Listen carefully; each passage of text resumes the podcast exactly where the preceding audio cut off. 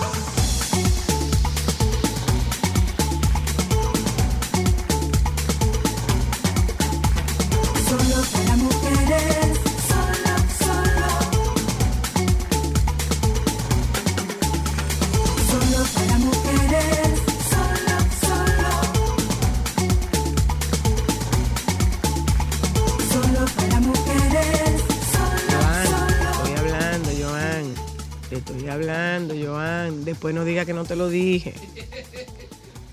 Después no diga que no te lo dije. Manda a Daniel para su puesto. Todo lo contrario, aprende tú lo que, tiene lo que hace Daniel. Pero no le enseña a Daniel lo que haces tú. Te estoy diciendo. Ah, no, que Joan no pudo venir. No, Daniel está aquí. Y, y, y, y Joan, no, lo Daniel se lo voló. No, Daniel no. Daniel es mi hermano. Daniel no tiene mala fe conmigo. No, Daniel ¿Quién es sustituyó? heavy. ¿Quién sustituyó a Joan? Daniel. bueno, Yenta, saludo. Buenas tardes. Como decía el poeta Makini, buenas porque algo hay que decir. Pero definitivamente la tarde sigue sin ser buena. Eh, otra vez un llamado a, no sé a quién es que se le hace un llamado para, para ver qué es lo que nos está pasando. Más casos y más casos y más casos.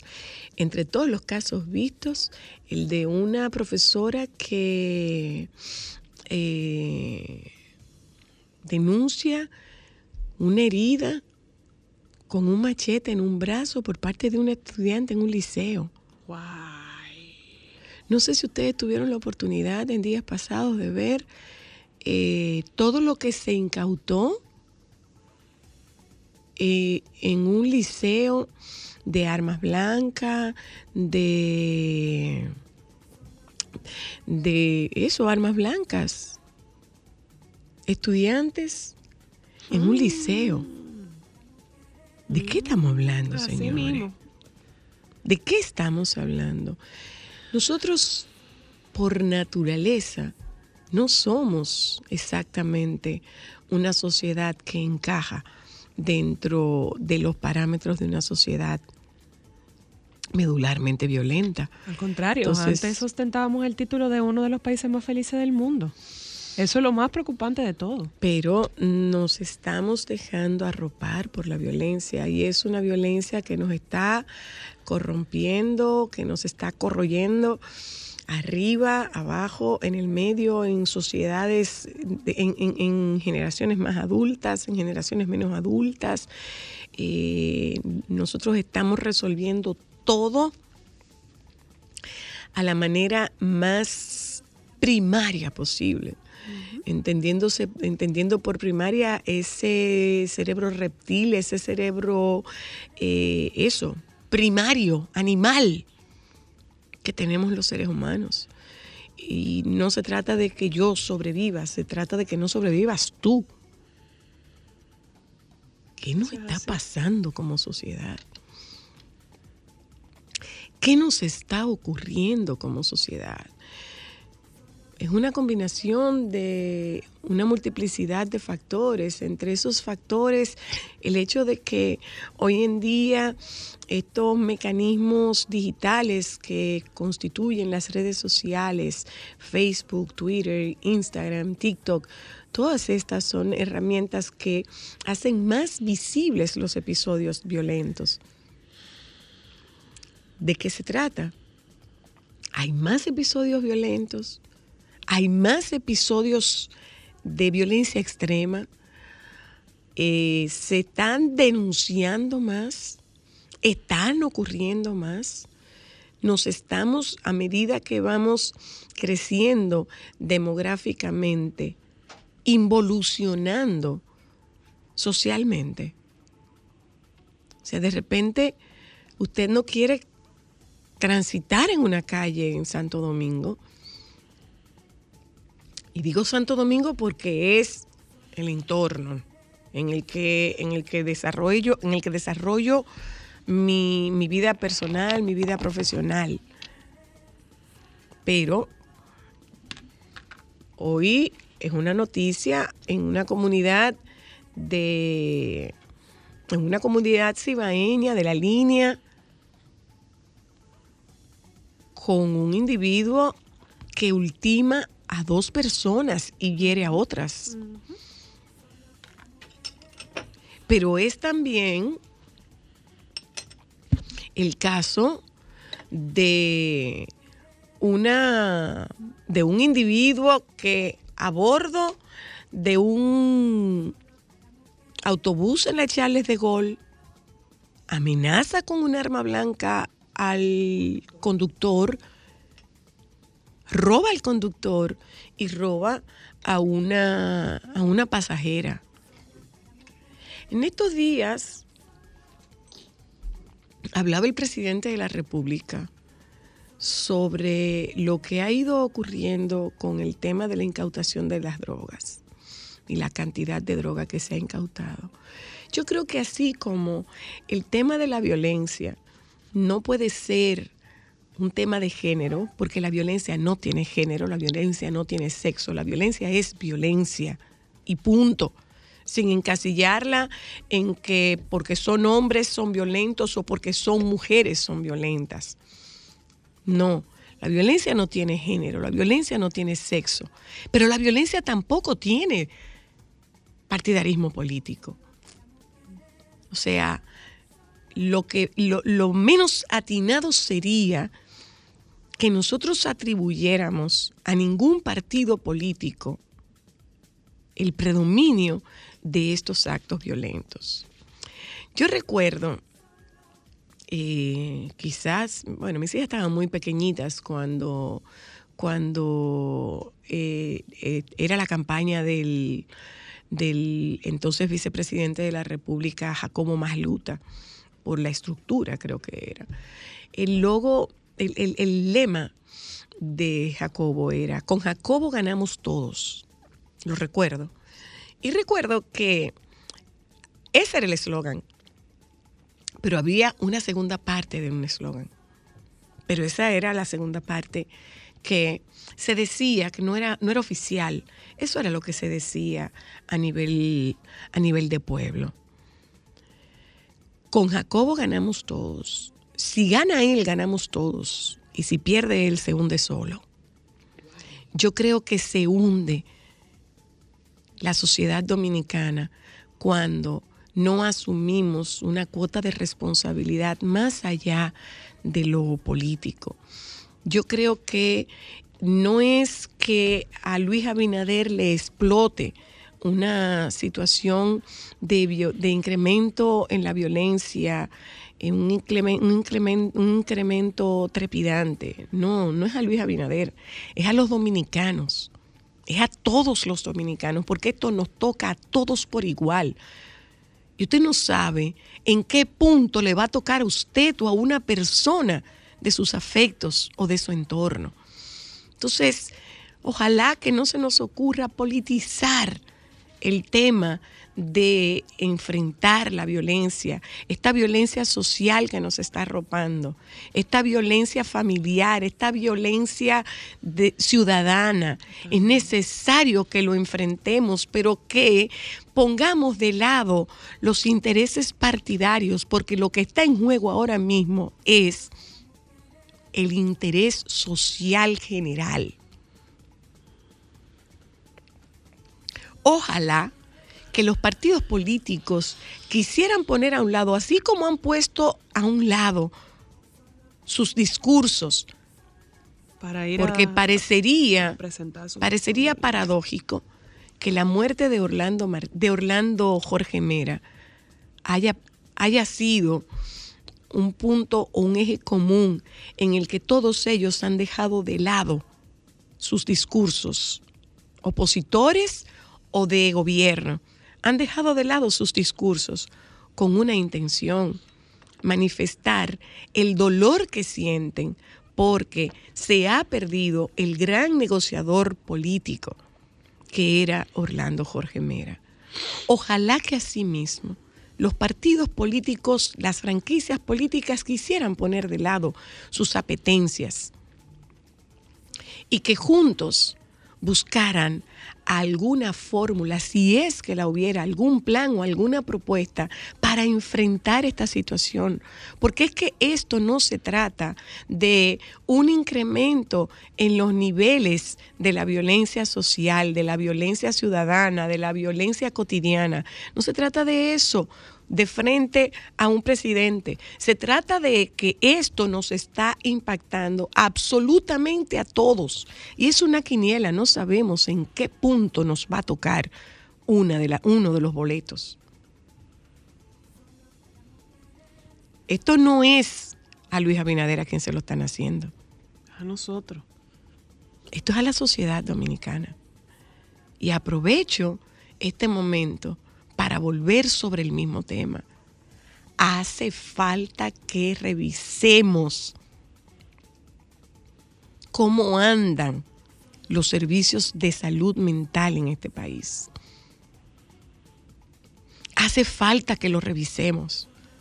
Hace falta que asumamos con seriedad un programa de acompañamiento, un programa de prevención, un programa de salud mental integral. Nos está haciendo falta. Quizás muchos no querrán decirlo o quieran asumir o sacar partido y capital político de la situación que estamos viviendo.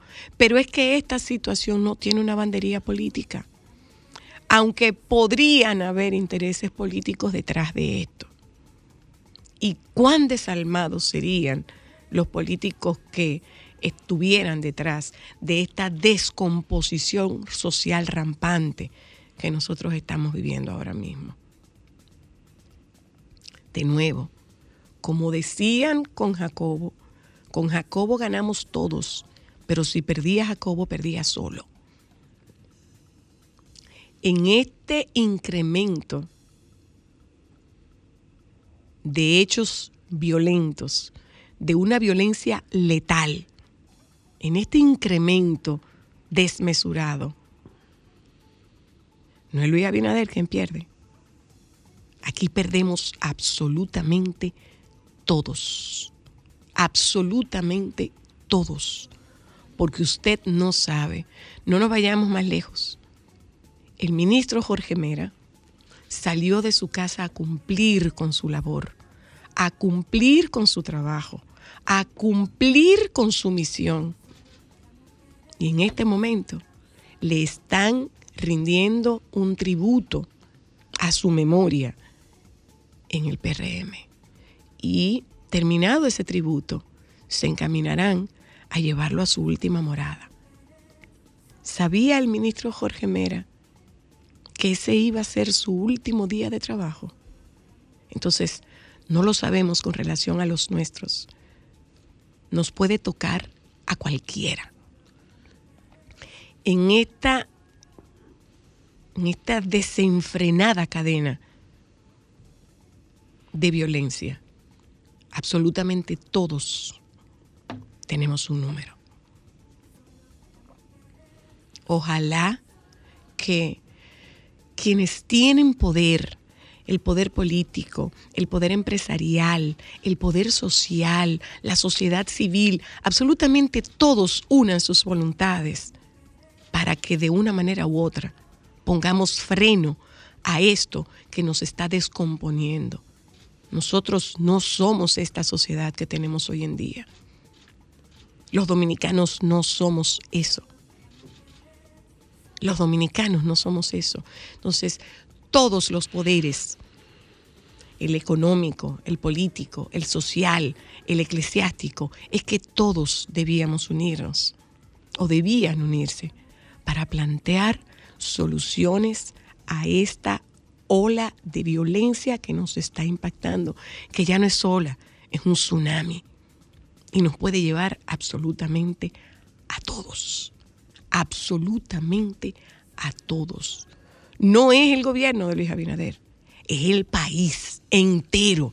Y no es que en el gobierno del PLD y que esto es lo que estamos heredando con los gobiernos del PLD y que esto es lo que tenemos por lo- el PRM que no sabe. No, no, no es eso.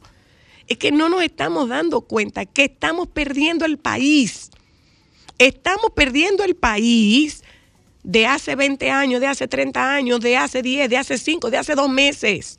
Lo estamos perdiendo. Lo estamos perdiendo. Ojalá que se produjera una mesa conjunta de discusión de quienes tienen verdaderamente poder, de quienes tienen capacidad para tomar decisiones y que en esa toma de decisiones se origine más que un plan, una acción concreta para detener el tsunami que nos está llevando absolutamente a todos, sin excepción. Nos está llevando a todos. Y a usted también le podría tocar.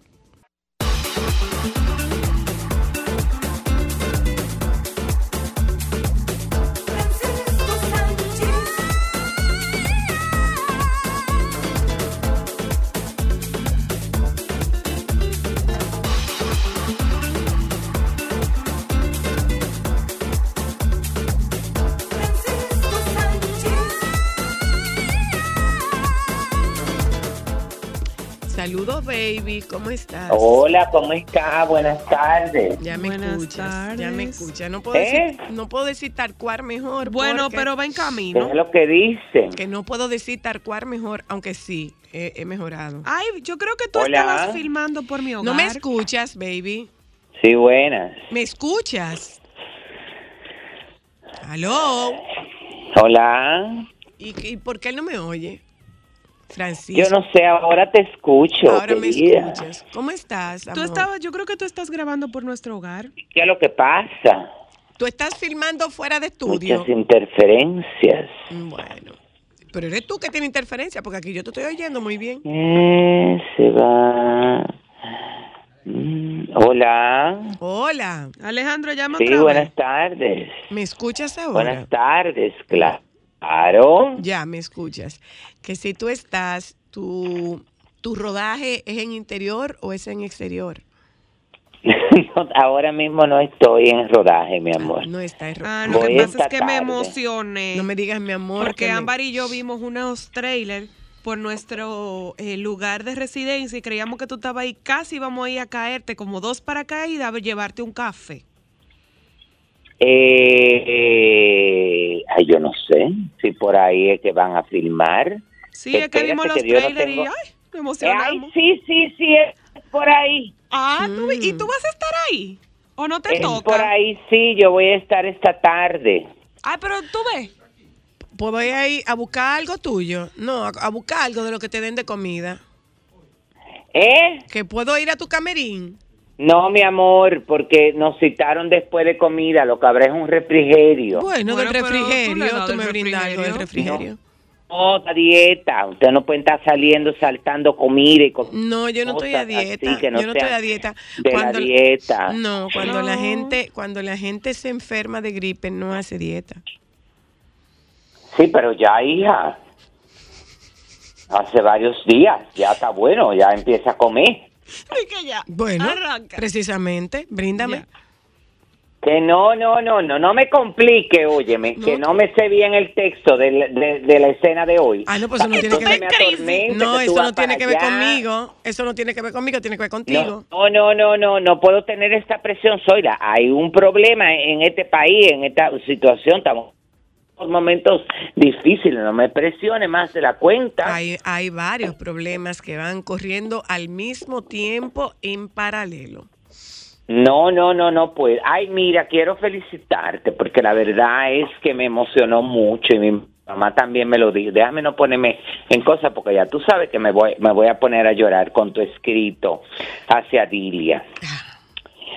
Eh, la verdad me llegó al corazón. Yo, eh, bueno, no me saldrían todas esas eh, palabras que le expresaste a, a, a Dilia, porque eso es tuyo, tú, eh, y son tus sentimientos, pero me identifico mucho con eso y la verdad es que yo públicamente también quiero darle mi más sentido pésame a la familia Jorge Villegas y Jorge Mera, porque eh, nada, todavía continuamos en shock, todavía con- estamos como preguntándonos muchas cosas que no, no nos va a costar mucho trabajo entenderla, pero ayer escuchaba a una señora que alguien me compartió, hay una hay una señora eh, ya de la tercera edad que tiene un TikTok Creo que vive en Nueva York y cuando ella sale a caminar por la mañana a hacer como sus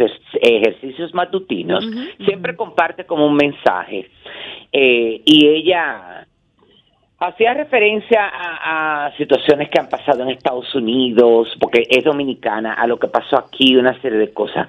Y, y coincido mucho con ella cuando habla de la falta de, de Dios de porque ella de- ella decía "Ol- olvídese de Dios olvídese de su religión olvídese de eso la falta de creer de tener eh, a- algo en su corazón de a- albergar la fe eh, de, de, de, de, de irse un poco más allá como de este plano que estamos viviendo en una sociedad de consumismo y una serie de cosas y la verdad que eso me llegó eh, y es verdad, ah, eh, eh, hay que hay, que tratar de enfocarse, hay que tratar de creer en lo que usted quiera.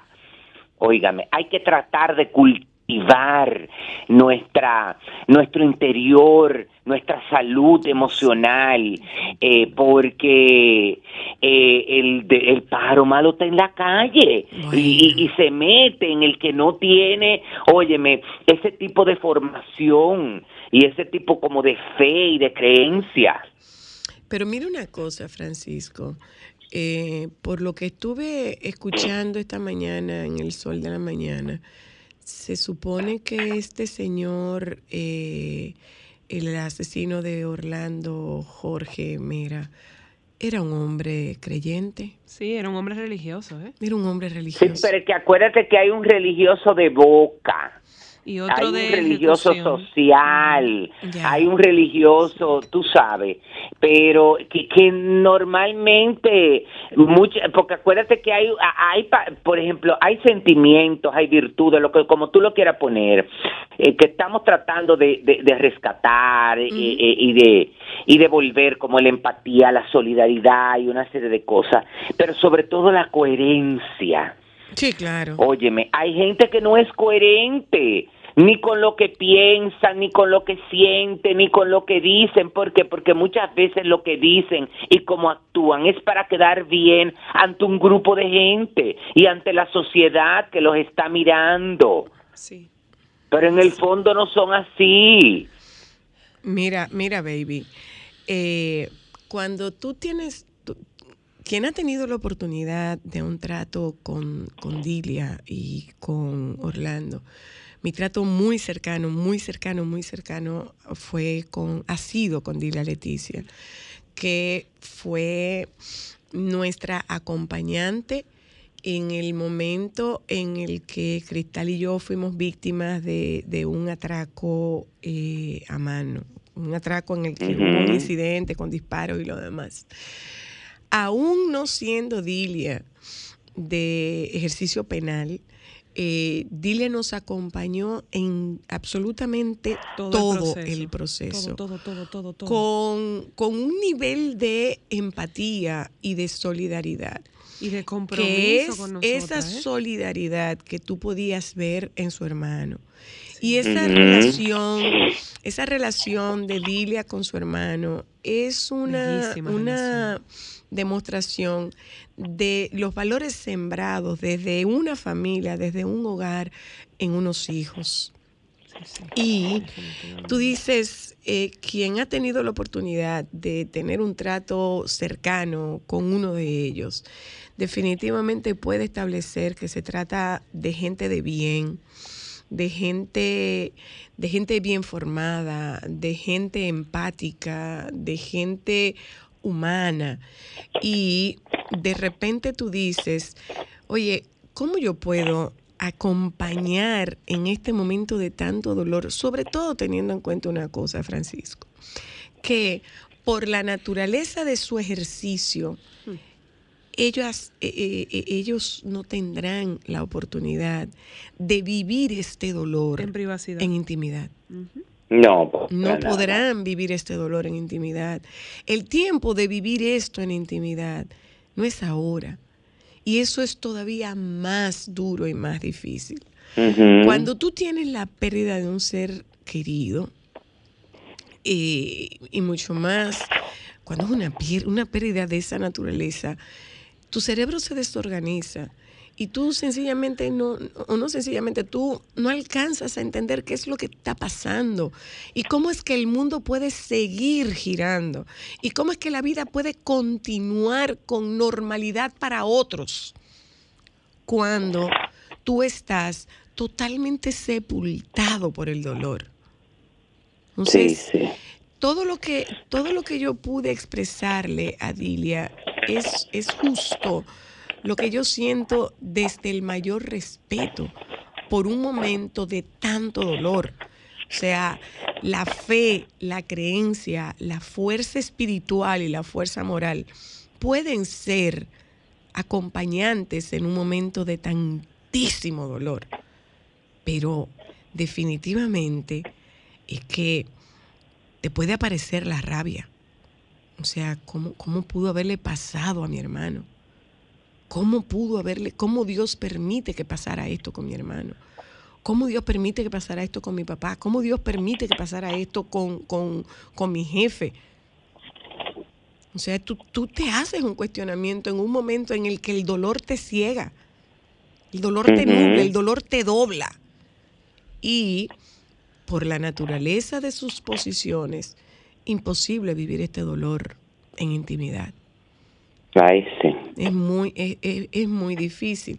Estoy viendo que, tú sabes que, Francisco, es un dolor que nos ha tocado a todos de una manera diferente, pero yo no sé qué pasaba en Santiago, pero aquí particularmente, o sea, la ciudad lloró. Sí, la ciudad lloró, Francisco, la ciudad lloró. Muy chocante el tú ver eh, cómo la ciudad se guardó. O sea, a las 8 de la noche, el lunes, las calles estaban vacías y tú te pones a ver en los grupos de WhatsApp y el sentimiento de, de desolación, de tristeza, de desconcierto. Es común, Es es común. un sentimiento común. Lo cual también hace que sea más duro para esa familia, porque literalmente tú puedes entender en ese momento en que, en que ya esta persona no va a estar, que definitivamente era una persona apreciada por la Muy sociedad. Sí. Era una persona tan buena y, y era algo que me decían un amigo que tuvo la, la bendición de que ellos los dos, tanto Dilia como su hermano, fueran sus profesores.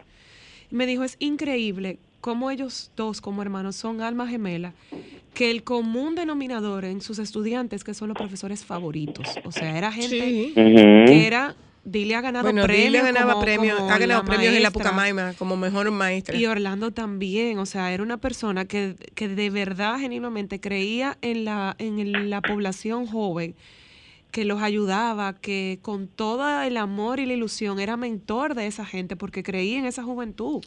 Y lo es una situación muy difícil. Estoy viendo aquí, baby, que, que después de haber pasado por el, el- de haber llevado el cuerpo de, de Orlando Jorge Mera hasta la Casa Nacional del PRM, están en este momento eh, oficiando una, una misa en la parroquia San Antonio de Padua la parroquia en la que se congregaba Orlando y su familia.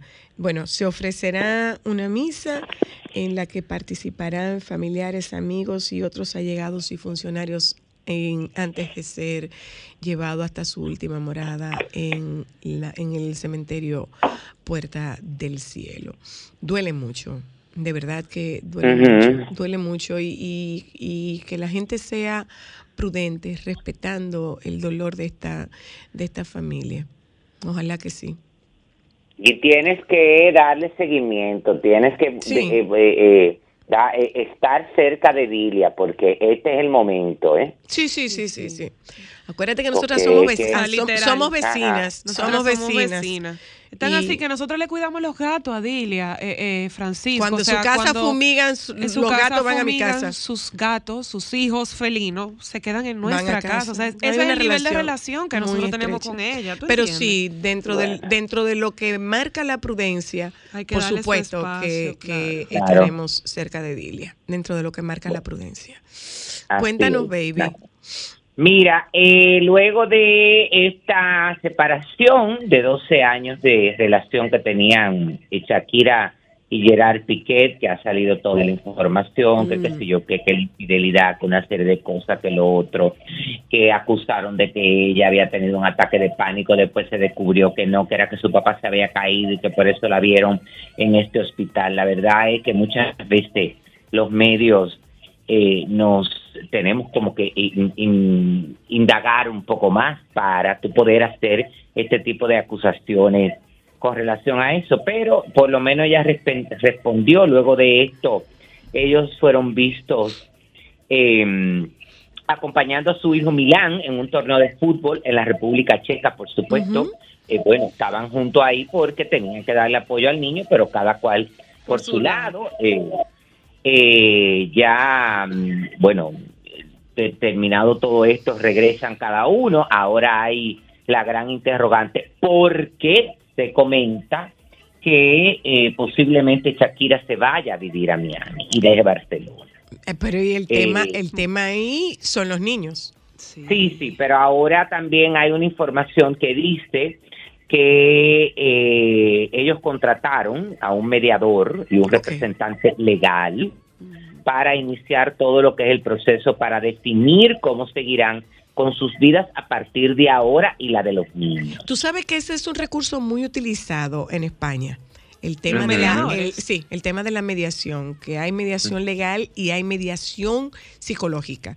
Hay especialistas en mediación que buscan que cuáles son las mejores eh, eh, o, o lo- las mejores condiciones en las que pudiera producirse esa separación eh, por el bien sobre todo por el bien de los niños. Hay, Sí. eso, eso es un recurso muy utilizado en España. Bueno, están en ese proceso, tú ves, eh, porque nada, es lo necesario, tú ves, ahora mismo hay un tema ahí, en- baby, estuve viendo que hay un tema ahí económico que aunque ellos no estuvieran casados, sí hay propiedades en común. Sí, claro, claro. Pero también es por eso, también la un representante legal. tú Sí, sí, sí, claro. eh, representantes legales de ambas partes. Ahora, porque- ahora, ¿qué pasa con la situación de ella con Hacienda? Eso, hasta que ella no resuelva su Ella situación con, Hacienda, ella no podría irse. Y Ah, no, no, no, pero yo me imagino que ella, bueno, va a enfrentar eso porque ahora Eh, es como un motivo más viendo- para ella. Estuve viendo que ella ha hecho unos, ella ha hecho unos pagos, ella ha hecho unos pagos, pero todavía Ajá. le quedan unas sumas pendientes. Bueno, pero quizá, pues, bueno, si llega un acuerdo y está cumpliendo con los pagos, me imagino que le pueden conceder algún permiso de ir y volver, pero eh, nada, están actuando como se debe de actuar, como Claro. actúan dos personas inteligentes que están pensando en sus hijos, tú ves. Claro. y sobre todo que no han eh, no han hecho más circo de la cuenta a nivel mediático, porque por ejemplo las esperan tanto a él, los esperan tanto a ella. Mira, para mí eso fue desgarrador ver eh, cuando salía el papá de ella, parece que iba a la clínica. Óyeme, cómo los medios eh, eh, eh, acosan a este señor y a la mamá que no tienen nada que ver con eso. Dios mío. Pobre gente. Dios ¿eh? mío. Dos envejecientes, un señor que Noventa y pico de físicamente años tiene. No, y un óyeme, y un hombre que, que, que físicamente está eh, eh, herido porque Claro. lo llevaron por una caída y tiene eh, muchísimo moretón en la cara y tiene Está abollado eh, le vi a señor. Claro y le, y le vi ahí que tenía una cicatriz en la frente. Óigame suelten eso. Ellos no tienen que declarar ni decir ni la mamá de él tampoco. Esos son problemas de ellos. Claro, total. Cu- Ahora, sobre todo quieren, cuando se lanza la especulación de que supuestamente a ella tuvieron que trasladarla en una ambulancia y ella tiene que decir, no señora, yo a mí no, nadie me trasladó en ambulancia, yo estaba acompañando a mi papá que se cayó. No, no, no, no, no es una cosa, oye, por eso yo publicaba hoy, pu- publiqué un mensaje ahí que, que habla sobre tú, que la, la, la verdad al final sale eh, y que muchas veces callar es sabio y, y ponía, bueno, en la mayoría de los casos es verdad, pero muchas veces tú, óyeme, quieres reaccionar, quieres actuar, quieres responder sobre todo cuando estamos hablando de tu integridad moral o la de tu familia. Pero al final, la verdad o la mentira siempre salen. Entonces, es eh, porque hasta ahora se ha hablado de muchas infidelidades de parte de él, infidelidades que eh, no, bueno, de, de cosas que pasaron hace años. Una, eh, la, la, la famosa modelo esta, creo que brasileña es, Ajá. que él le pidió, que le pidió por DM, que, que si era verdad que ese trasero era así, que cuánto medía, que qué sé yo, que qué patatí, que también es una infidelidad, pero hasta ahora eh, no ha, no se ha descubierto eh, o no ha, No se ha mm, comprobado. estas supuestas- no, no, no, estas supuestas eh, mm, ¿cómo que se llama? Infidelidades que él ha cometido en su apartamento de soltero en Barcelona. Hasta ahora, no sé si es que no han llegado a un acuerdo de dinero, porque tú sabes que allá, mi amor, Por la plaita baila el mono. Entonces, pero hasta este momento no ha salido. Hablando también de relaciones, ahí vi la información también que Clarisa, a través de una entrevista que concediera a una revista, eh, y ya reveló que eh, su boda se realizaría en República Dominicana, como lo ha soñado desde joven. Le da las gracias a su pareja Vicente Saavedra porque eh, nada, le, le- le- le- consentirla en esta decisión tan importante para ambos y aunque no se precisa la fecha, se habla de que sería a principios de- de- del 2023. 2023. Se, se especula que sería a principios del 2023 y que sería en la zona este de la República Dominicana. Mm. Mm, bueno, Que hablando de la zona este, hay una, también hay otra eh, gran, eh, hay una noticia, bueno, que, que ha creado mucha controversia porque la directora de mi República Dominicana Universo, Magali Feble, estaba gestionando con los organizadores de mi universo y con tanto con, con los que organizan como con la planta eh, con, con los que transmiten para Latinoamérica, que en este caso es Telemundo, porque mis universos... Una filial de yo no NBC. sé si usted- eh, yo no sé si ustedes saben que mis universo no tiene canal eh, eh, norteamericano. Ah, yo creía que seguía con NBC, ¿no? No, no, no, no. Acuérdate Mis que no TNT tiene que lo transmite a veces. no, no, no, no. No tienen contrato con canal norteamericano. Es decir, en el momento ellos llegan a un acuerdo en ese momento para transmitir el concurso, pero no es un contrato eh, con ninguna planta televisora, sino es Telemundo Internacional que tiene como los derechos y la transmisión y se hicieron esta, estos acercamientos para que el concurso supuestamente se realice aquí en la República Dominicana. Entonces sale la información, todo ese tipo de cosas. Se le había dado un plazo a la República Dominicana para que contestara, porque el concurso de hacerse en la República Dominicana se haría en la zona este, en la zona de Punta Cana. Entonces, eh, yo particularmente tengo una opinión eh, muy mía, muy propia. Entiendo que nosotros no estamos en el país eh, ni en una situación económica, ni en una situación social, ni en una situación, no están dadas las condiciones para traer este concurso. Claro. Porque En este momento no. aunque el gobierno no tenga que asumir el pago total, porque el gobierno lo que tendría que asumir es, el, eh, es un pago específico, es decir, todo lo otro lo conseguirían en Punta Cana un grupo de empresarios que está interesados en llevar el concurso para allá. Entonces es lo que yo digo, óyeme, no estamos en condiciones, no se puede presionar para hacer esto, porque hasta una encuesta hicieron a Sí. través de redes sociales Sí. a ver si la gente estaba de acuerdo o no. Entonces, ya que dijeron que no, entonces creen un clúster, creen un, un, un grupo, una asociación, una organización de estos empresarios del este de Punta Cana y que pidan la franquicia, porque al final es un beneficio también para ellos, porque el concurso, Eso oye, mueve mucho turismo. todo lo que tendría que ver con el concurso se haría en esa zona. Claro, claro. Y eso mueve Entonces, ¿cuál es muchísimo, Francisco. ¿Eh? Que eso mueve mucho turista. Porque hay muchos turistas que consumen los concursos de belleza. Claro, pero para allá entonces ellos, hay que sentarse con ellos para que ellos, oye, me pidan la sede, que sería lo ideal, porque si tú no vas a tener un movimiento de candidatas en diferentes otras zonas, óyeme, se Asúmanlo está ustedes. beneficiando solamente una parte de la República Dominicana. Asúmanlo ustedes. Claro, totalmente. Entonces, esa es mi humilde opinión, como tú sabes que yo siempre digo. Entonces, Ay, Francisco, Baby, mira. antes de despedirnos, te Espérate, puedo no, no, preguntar no, algo? no, antes de despedirnos, no. Mira, se le volvieron a poner Los huevos a chile los huevos al, presi- al, al, al rey emérito. Sí, no, ¿Otra no vez? puede, no, no, no, pues, hasta ahora él no ha confirmado. Tú sabes que él tendría que viajar para ir a una regata. No, no va, dijo que no ya.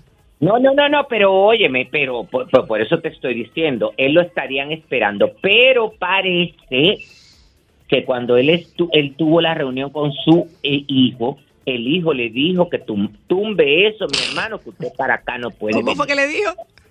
tumbe eso, quédese allá, siga delirando y viviendo, no me venga a dañar el poco eh, de porcentaje que yo tengo de aceptación aquí, porque es verdad. No, este es que no es, señor fue- es que no es solamente por eso, baby. ¿Y por qué más? Es que aparentemente hay otros dineros que él no declaró.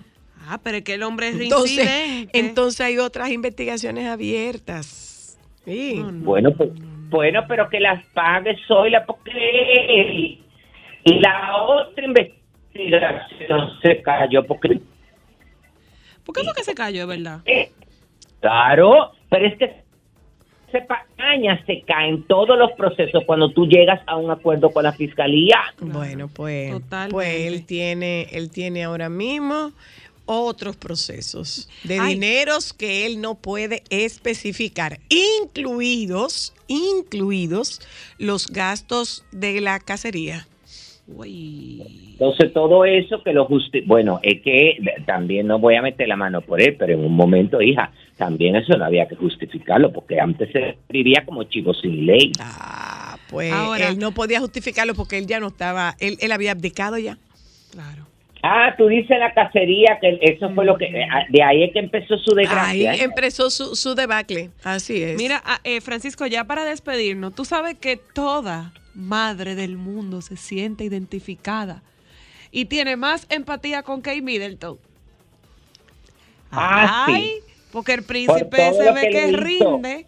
todo lo que le hizo ese niño. Mira, yo te voy a decir una cosa. ¿Qué Yo tú le hubieras dicho, entiendo- No, no, no, yo entiendo, óyeme, que ellos sean los eh, herederos a la corona, todo lo que tú quieras. Niños. Estarán actividades muy, estarán actividades muy importantes. Es un niño que tiene su carácter y todo ese tipo de cosas, pero debieron haberle administrado. Ya cuando el niño, acuérdate que donde él hizo más moriqueta, donde le agarró la cara, donde manoteó a la, a la primita, todo ese tipo de cosas, fue el último evento.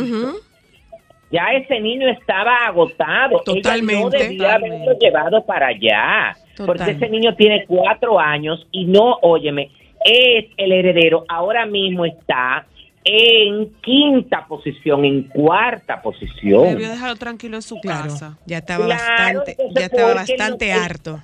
Claro, el niño se notó, toda esa reacción fue producto de eso, porque a él nada de eso le entretenía. Además de eso, mi hija, debiste haberle llevado algún juego y haberlo tirado en el piso o mandado para atrás y haberle dicho, óigame, póngalo ahí ensuciarse con la tierra. Ahí no hay tierra, baby. Claro que sí, o en la grama, da vuelta, da vuelta, ensúciate. O lleváselo a la nana. Nana, espérate. Ayúdalo, por favor. No, Ayúdalo. no, no, no, no, porque eso fue propio. Ahora ese niño, eh, todo, óyeme, los memes que se han hecho, las encuestas que la gente se ha, ha hecho con relación a esto, pero es una realidad. Ahí tú te das cuenta eh, de lo que siempre hemos hablado, que Guillermo y Kate se han preocupado por criar a sus hijos de una manera muy normal. Claro. Sí. Pero, Los otros ya son diferentes porque están más grandecitos, más grande. más maduros. Pero ustedes no se acuerdan del príncipe Jorge cuando era chiquito también, que era medio terrible. pero por su. ¿Y el príncipe Harry? Jodía claro, bastante. entonces ahí la única que ha tenido un poco de juicio ha sido Carlota. Porque no le ponen tanto de veces.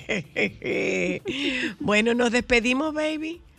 Bueno, que se mejoren. ¿En qué Eh, quedamos? ¿Paso o no paso? No, mi amor, quédate tranquila que tú todavía estás en un proceso convaleciente. Mi, óyete eso, oye, oye eso. Esa no fui yo. Para que tú No, Esa no fui yo. tú- Ah, ok. Esa fue Cristal. Oye, Mira, tenemos el mismo dos. Esa fue Cristal. Mira, las dos están muy mal. Tienen que quedarse en su casa en reposo. Tienen que ponerse sus máquinas de cosa de inhalación. Me la puse. Polvo del Sahara. Tengo una. Ay, Dios, ¿cómo es que voy a decir? Porque ya me iba a poner bien folclórico. No, no, no, no. Señores, Dilo con folclorismo. Dilo no, con folclorismo. no, no, no, no. Tengo una erupción en la tierra. Una raquiña. eh. Ay, ay, ay. Eso, hidratación, crema, crema, crema, crema, crema, crema, crema. Ponte un poco de, ponte un poco de polvo, baby. Ponte ¿De un qué poco, polvo? Hazme favor, eso reseca malas un pieles. poco de avena, hojuela de avena, ponte. No, yo voy a ir a tu casa que tú me la pongas. Lleva algo, ve, pero lleva algo. No, ustedes son que me tienen que dar, que tienen mucho, me dan. Ah, bueno, ah, dice es que dice Joan que no se espere, que por allá estaremos. A Joan que no se aparezca allá y que no engole la voz, que yo no sé si es que él te quiere marear a ti a Cristal cuando él habla. Eso yo creo. Hola. No es Joan, Alejandro. Ese Alejandro. Beso, baby. Bye. Sol 106.5, la más interactiva. Una emisora RCC Miria. Sol 106.5, la más interactiva. Una emisora RCC Miria. Déjame cambiar tus días y llenarlos de alegría. Solo para mujeres.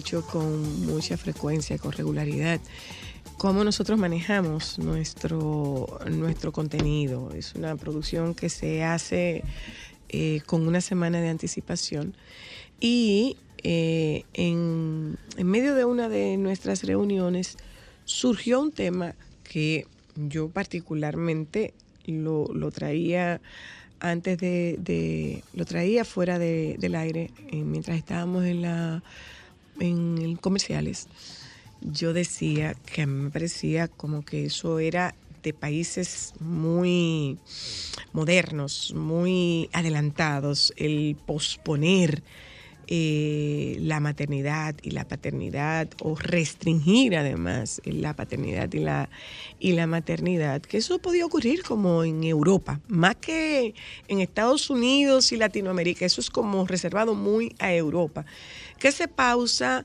en lo que yo tengo eh, la capacitación profesional que necesito, el ejercicio profesional, las vacaciones, el disfrute de la vida, el, incremento, el incremento en mis finanzas. Y todo eso yo iba a hacer que se pospusiera la maternidad o la paternidad. Bueno, pues ¿cuál ha sido mi sorpresa? Esto a raíz de un artículo que venía en el país que hablaba de un país sin hijos. Yo digo, vamos a tratar el tema de un país sin hijos. ¿Y qué es lo mejor? Bueno, irnos a la fuente primaria, que es la Oficina Nacional de Estadísticas. Tenemos la oportunidad de conversar con Mildred Martínez, quien es la responsable de la Dirección de Estadísticas Demográficas Sociales y Ambientales, además de la compañía del ingeniero Carlos Antonio Hernández, el actual en especialidad en análisis demográfico, actual encargado del Departamento Demográficas y Sociales. ¿Esa es una realidad que nos está impactando a nosotros o es una realidad que está tan distante como el lejano viejo continente? Bueno, primeramente. Si se pueden acercar un poquito más los micrófonos, ambos, por gusto. favor. Sí, muy buenas tardes y muchísimas gracias por la invitación a la Oficina Nacional de Estadística para que podamos compartir eh, estas informaciones que son relevantes para la toma de decisiones y el diseño de políticas públicas, porque ciertamente todo lo que tiene que ver con el número de hijos es una variable muy importante dado que impacta en lo que tiene que ver con el tamaño de la población. El tamaño de la población y también su estructura por edad que a la larga es lo que nos va a decir si somos una población que está envejeciendo, si somos una población eh, que está creciendo y en qué momento de desarrollo nos encontramos como, eh, como país. En relación al, al tema de, de la natalidad, esta se refiere al número de hijos eh, que se tiene por mujer. Ciertamente en los últimos años, en las últimas décadas, ¿Hijos vivos o embarazos? hijos nacidos vivos. Hijos nacidos vivos. Nacidos vivos, sí. Eh, ciertamente en las últimas décadas en el país se ha venido dando un cambio en los que son los patrones de fecundidad. Eh, podemos mencionar que hemos pasado desde la década de los años 60, donde en promedio una mujer tenía ocho hijos, hasta pasar luego en la década del año 2000, que aproximadamente eh, tenían las mujeres tres hijos y en la actualidad ese número se ha reducido. Es decir, que ciertamente la República Dominicana, al igual que está pasando con otros países de la región y en países europeos donde este proceso de, de transformación ya, ya va más avanzado, ciertamente en nuestro país se está reduciendo el número de hijos por mujer. ¿Hay algún registro de cuál es la zona con mayores índices de natalidad en, en República Dominicana, ingeniero? Sí, es eh, evidente de que hay regiones todavía donde la tasa de fecundidad es alta y ahí estamos hablando de la región Enriquillo. Todavía el eh, sur. El sur profundo, como le Sur llaman. profundo, como le que decimos. ciertamente está vinculado quizás a la pobreza, Claro. porque es la región más pobre del país. Eh, todavía se mantienen altos niveles de, de fecundidad. Cuando ustedes, o sea, eso es un lenguaje que podría resultar muy técnico, ¿a qué se refieren ustedes con índices de, fe- de fecundidad? Sí, la tasa global de fecundidad, que es el indicador por excelencia para medir la fecundidad, se refiere a la cantidad de hijos en promedio que tendría una mujer en su edad reproductiva, entiéndase entre los 15 y los 50 años. 50. Sí, Sí, todavía nacen hijos. 50. sí. Ah, Eh, pero mira, Sí, mira. Pero eso es una sorpresa. no, no, demográficamente la mujer eh, está facultada todavía para tener hijos hasta los 50 años. Por supuesto, ya en, en esas últimas edades, el- la probabilidad y el riesgo Claro. de tener un, un embarazo es mucho menor. Son más si son más- si el lo- riesgo más elevado el riesgo en, más en elevado embarazos a de alto embarazo. riesgo Bueno, el y es menor probabilidad de tener un embarazo. Exacto, sí, exacto.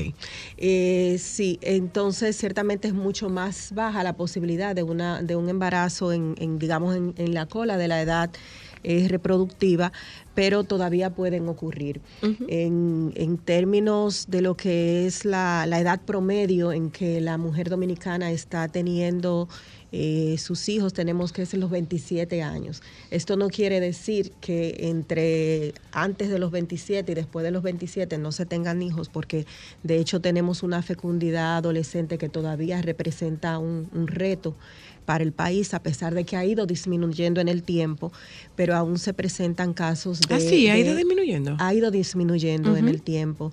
Sí, tenemos algunas estadísticas que nos hablan de, de algunos años de que el, el embarazo en adolescente superaba el 2%. En la actualidad está eh, entre los 14 y los 15, menor de 15 años está en 0 punto y algo. Es decir, que ciertamente ha venido disminuyendo. ¿Tiene que ver con, eh, eh, con la nacionalidad, ese número de las adolescentes? ¿O En- no? En realidad, eh, las informaciones que, que manejamos no nos indican que haya una vinculación con el tema de la Con la nacionalidad. Eh, pero tendríamos que conversar también en relación a lo que son las fuentes del cual nosotros extraemos las informaciones. Desde el punto de vista estadístico, nosotros tenemos eh, tres fuentes fundamentales, que son los registros administrativos, tenemos los censos y tenemos las encuestas. En materia de lo que son los hechos vitales, en este caso lo que serían los nacimientos, nuestra fuente fundamental son los, los registros del registro civil proveniente de la Junta Central Electoral. Ok. Entonces, en la información del- de la Junta Central Electoral, del registro civil, vemos que el, ma- el mayor porcentaje de embarazos que están registrados se dan entre mujeres dominicanas. Esto seguido por mujeres, por supuesto, de, de la nacionalidad haitiana y en los últimos años ha ido aumentando el número de, de nacimientos de madres eh, de origen venezolano que están aproximadamente en un 0.4%, si, si mal no recuerdo. Hay otra pregunta. Así como cuestionaba sobre cuál es, si ustedes tenían el registro de cuál es la zona más fértil, eh, cuál es la menos. Si hay algún registro de dónde se tienen menos hijos. Sí, de hecho, en la región Osama, que está ¿En compuesta serio? en Santo Domingo, distrito, es donde se en- encuentra el, el nivel más bajo de, de fecundidad. ¿Qué? ¿Con qué está ¿Qué? rela- Mira, qué No, interesante no, mm, tiene mucha lógica.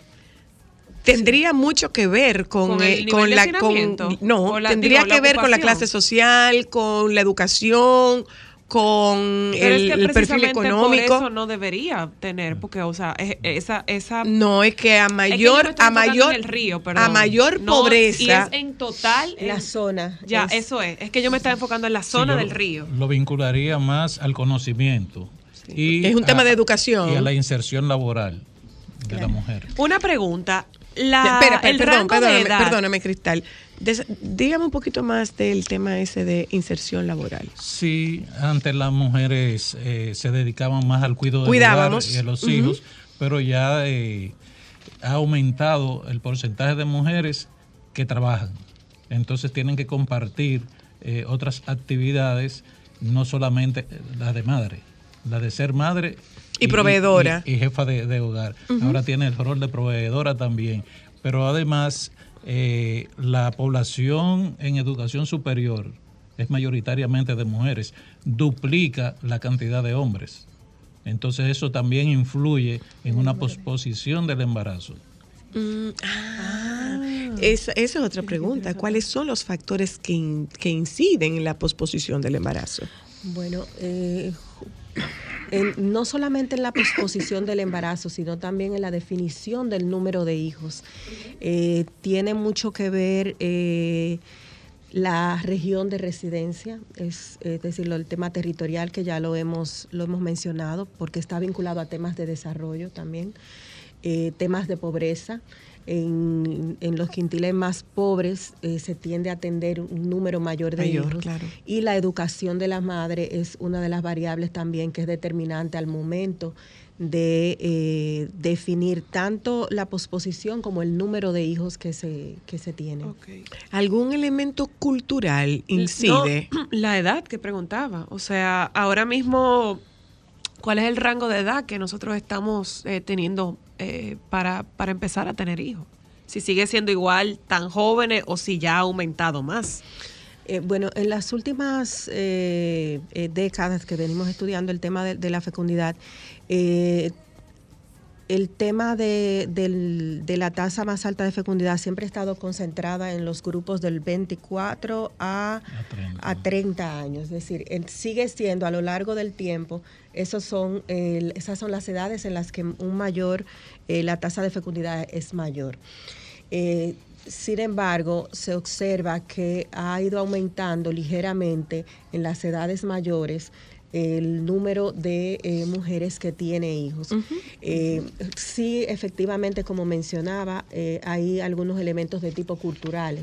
Sabemos que el tema de la maternidad está asociado, ¿verdad? A- a- inclusive en algunos, algunos temas de posicionamiento social y eh, es como un requerimiento en la todavía en nuestra sociedad claro. se entiende que la mujer llegada a una edad debe tener hijos Sí, sí. y, y para eso ahí los eh, sociólogos podrán hacer eh, grandes análisis sobre esa información, pero hay una valoración en relación a lo que es el ser madre, el tener un hijo, y es casi una exigencia social cuando la mujer llega a una A cierta edad. Claro está, hay elementos eh, vinculados sobre todo al tema de la educación que son los que colocan a la mujer, digamos, en una posición de negociación eh, eh, mayor en términos de poder decidir La cantidad. eh, posponer y también eh, la cantidad de hijos que debe tener o que, que Ahora. desea tener.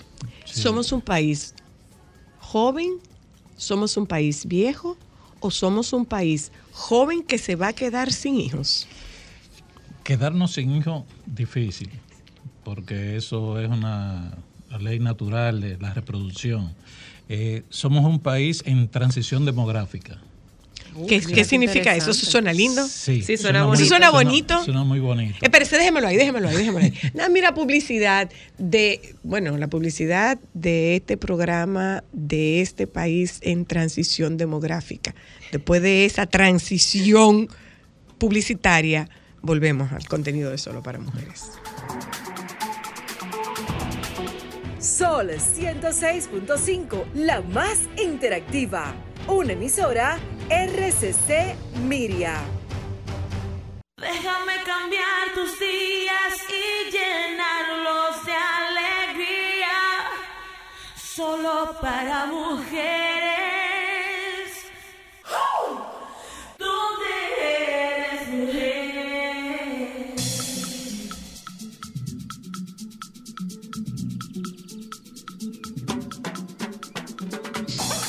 Señores, nos parece, nos parece sumamente interesante el tema que estamos tratando esta tarde. Reiteramos el agradecimiento a la compañía que tenemos eh, esta tarde. Está con nosotras el ingeniero Carlos Antonio Hernández, quien es el ingeniero con especialidad en análisis demográfico, actual encargado del Departamento Demográficas y Sociales. Y con nosotras está también Mildred Martínez, responsable de la Dirección de Estadísticas Demográficas, Sociales y Ambientales de la Oficina Nacional de Estadísticas. Agradecemos que ustedes hayan venido a compartir esto con nosotras porque definitivamente nosotros tenemos que saber quiénes somos, cuántos somos, cómo está compuesta, eh, cómo están compuestas las próximas generaciones y esta generación. Usted hablaba de una transición Demográfica. demográfica. ¿Qué es una transición demográfica? Sí, la transición demográfica es un estadio de la población en que se viene de mortalidad y fecundidad muy altas sí. A mortalidad y fecundidad baja. Entonces nosotros estamos en la transición. Ya llegamos a la etapa de la fecundidad baja y también ha bajado mucho la mortalidad, sobre todo la mortalidad infantil, que en los años 60 era de 160 eh, defunciones de menores de un año por cada mil nacidos vivos. Y hoy estamos- actualmente poco más de 20, eh, 22, 23 por ahí Pero significativo. significativo. Ahora bien, también tenemos que va aumentando la población mayor. La población, al haber al haberse incrementado en el país la esperanza de vida al Sí, nacer. claro. Te- ¿Cuánta? Bueno, la expectativa de vida al nacer aumenta, va, va cambia de un ciento, de 160 a un veintitanto. No, no, esa es la mortalidad. la mortalidad, la expectativa de, De vida, vida. al nacer. Sí, la expectativa de vida al nacer es el, el tiempo que se espera que una corte eh, viva actualmente. En nuestro país tenemos que las mujeres tienen una esperanza de vida de unos 77 años y los hombres alrededor de Si no unos- están casadas, además. alrededor de unos 74 años. La esperanza de vida al nacer de la mujer, eh, bueno, la posibilidad de vida de la mujer o- y de sobrevivencia siempre es mayor en todas las etapas de la vida, desde la concepción hasta la Nosotros muerte. tan, tan bajita, 76, 77, 77. sí. Pero no es bajita, de hecho. No, no, no es bajita, para nada. No lo que pa- bueno, perdón, yo estoy hablando de yo estoy hablando es desde yo estoy hablando desde mi promedio. genética y le voy a explicar. Lo que pasa es que en mi familia la gente no se muere.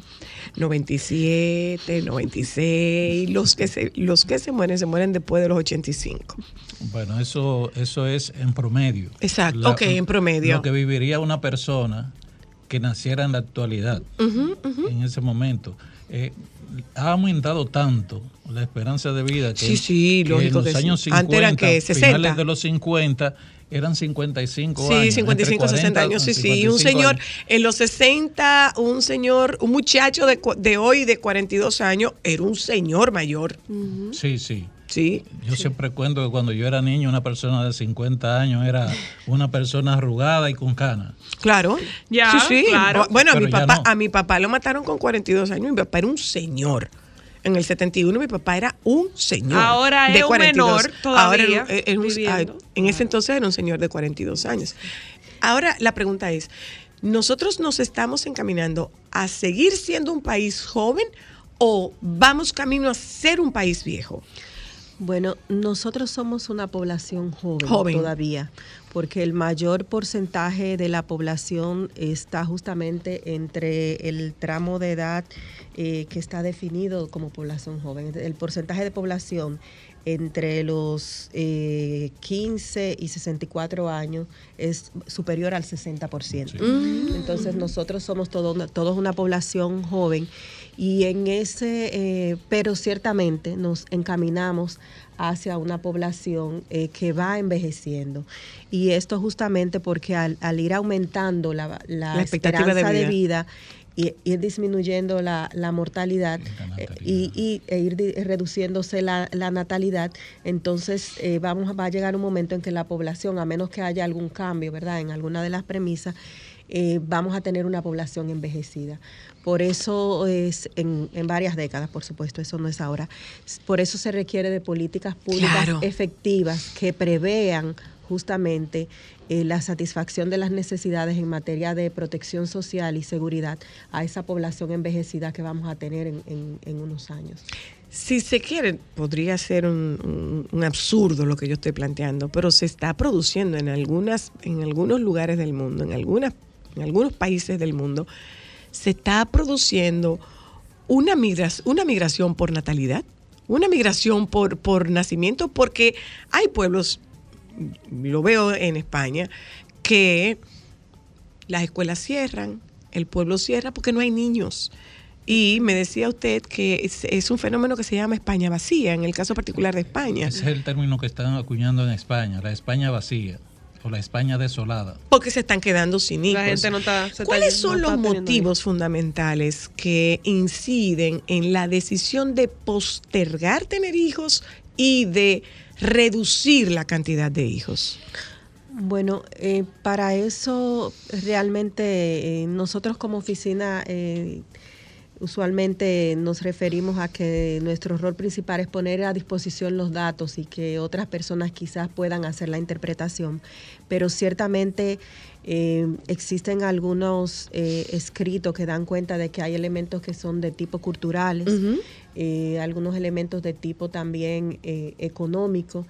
Eh, la inserción misma de la mujer, como, como decíamos hace un rato, Y, en todo lo que competiti- tiene y que ver- competitivos. y competitivos, sí, sí, por supuesto. El, el ritmo de vida eh, que se lleva actualmente y también las aspiraciones que son de índole cultural. Antes quizás la, la aspiración eh, ideal era tener un trabajo, permanecer en él, formar una familia y tener hijos. Ahora eh, en muchos países se está viendo que, que muchos jóvenes ni siquiera desean comprar casas, que lo que quieren Sí. es viajar quieren viajar, quieren conocer, quieren tener experiencias. Entonces, en ese sentido, eh, van cambiando también las prioridades y el tener hijos eh, empieza a ser también una opción más que una demanda de tipo social. Pero eh, claramente desde el punto de vista demográfico, eh, tener hijos es necesario para preservar la, la especie. Nosotros como país estamos actualmente alrededor del 2.4 hijos por mujer. Quiere decir que nos estamos acercando mucho a lo que es la tasa de reemplazo. La tasa de reemplazo es de aproximadamente 2.1, es decir, ¿Qué es tasa de reemplazo? Ay Carlos, un término que te gusta Sí. mucho. ¿Qué es Sí, tasa de reemplazo? La tasa de reemplazo es la que asegura de que esos dos hijos, 2.1 hijos, van a sustituir a su padre y a su madre. En la población, Entonces, o sea. es la perpetuidad de la especie. Ok. Entonces, esa es la mínima a partir de la cual se puede mantener una población estable. No seguirá creciendo la población, pero porque siempre mantendrá el mismo volumen de población y eventualmente envejecerá, porque no va a haber tantos niños. Ay, Dios. Ok, pero eso no es por ahora. Ah, usted tenía que darle mucho dolor de cabeza en la universidad, porque con todos esos datos que usted maneja, yo estoy mala. Eh, pero eso no es por ahora. Le falta un rato. eh, ese proceso no se da tan rápido, pero nosotros ya hemos alcanzado ¿Qué el es, rap- qué es 2.4. rápido en materia estadística? Exacto, que en tiempo. ¿Qué es ¿qué rápido, en materia estadística? Si, si vemos que en el año, por los años 60, teníamos 8 hijos por mujer, al 2000 teníamos 2.3 hijos por mujer y ya en el 2022 tenemos 2.4. 2.4. Es rápido. Vemos Sí, ha sido muy rápido. Es un proceso rápido. Pero claro, eh, es un proceso también en el cual intervienen otros elementos, entre ellos la migración, Sí. que puede tener un impacto en, en la fecundidad de, de las poblaciones y son determinantes también en lo que tiene que ver con el tamaño de Pero la la, población. migración y la emigración. Ambas, ambas cosas. Ambas, la migración y la Y la emigración, emigración, porque por aquí está saliendo mucha gente. Sí, así es. Nosotros tenemos, eh, bueno, uno de los componentes que manejamos dentro, dentro del área tiene que ver con la migración y nosotros somos un país que nos caracterizamos por ser un país receptor de Receptivo. migración, Ujú. pero también expulsamos Sí, migración. sí, tenemos Y una- cada vez ha crecido más, una ¿verdad? población de más de dos millones de personas residentes solamente en Estados En Unidos. Estados Es Unidos. decir, Sin que- contar otros países del No, mundo. y está y hay unas ofertas, eh, hay unas ofertas eh, eh, laborales que se están haciendo con la intención justamente De de, poblar. de mantener estos estos índices poblacionales y son unas ofertas que se están haciendo para que se vayan de nuestro país. Lo está haciendo, por ejemplo, Canadá. Así es, es que con el, con el envejecimiento de la población eh, se requiere de una, de, de una población que sustituya Claro. y que pueda hacer esa mano de obra que vaya a suplir las necesidades que va a tener esa población que va envejeciendo. Claro. Entonces, en ese sentido, algunos países tienen ya algunos programas muy organizados y estructurados de migración que entra dentro de todo lo que es esa discu- discusión de una migración bien gestionada. Y entre esos países tenemos a, A Canadá, Canadá, pero hay otros países de Europa que también tienen programas eh, similares que es una migración también clasificada, es decir, no es venga todo el que desee medir, Ujú. sino ve venir, sino que tienen algunos perfiles eh, que definen eh, con los cuales les gustaría ir completando su población. Les agradezco porque la verdad es que el tema es bastante interesante y de alguna forma, así sea muy eh, limitada, reducida o global, nos permite tener una visión de socialmente cómo andamos en ese sentido. Ingeniero Mildred, muchas gracias por habernos acompañado, gracias por habernos servido esta información de una forma tan didáctica y tan entendible para nosotras y para nuestra audiencia. ¿Mm? Bueno, Gracias, muchísimas gracias a la oficina que nos brindó eh, la oportunidad de poder conversar con ustedes. Bueno, gracias, un placer haber estado por acá. Gracias, que se repita la visita. gracias. ¿eh? Gente, gracias a ustedes por habernos acompañado. Les pedimos que se queden con los compañeros del Sol de la Tarde. Por favor, diga usted, joven. Aquí hay una información importante del nuevo decreto del Poder Ejecutivo. Mm, el Poder Ejecutivo hace cambios en el alto mando policial. Eh, este es el decreto 300-22, mediante el cual el presidente hizo cambios en varias posiciones de importancia de la Policía Nacional. Se designó al general de brigada Julio César Betances Hernández como subdirector general de la Policía Nacional, al general de brigada Pedro E. Cordero Ubrí, designado como inspector general de la Policía Nacional, el general de brigada Francisco Osoria de la Cruz, también designado como director central de asuntos internos en la referida institución. La disposición del presidente Abinader se realizaron en el marco de las atribuciones que le confiere el artículo 128 de la Constitución, así como la ley 590-16 orgánica de la Policía Nacional. Vamos a Se ver. está sacudiendo la mata en la policía. Vamos a ver. Gracias, gracias a ustedes por habernos acompañado. Nos juntamos mañana, si Dios quiere. Quédense con los compañeros del Sol de la Tarde, por favor. Bye, bye. Sol 106.5, la más interactiva. Una emisora RCC Miria.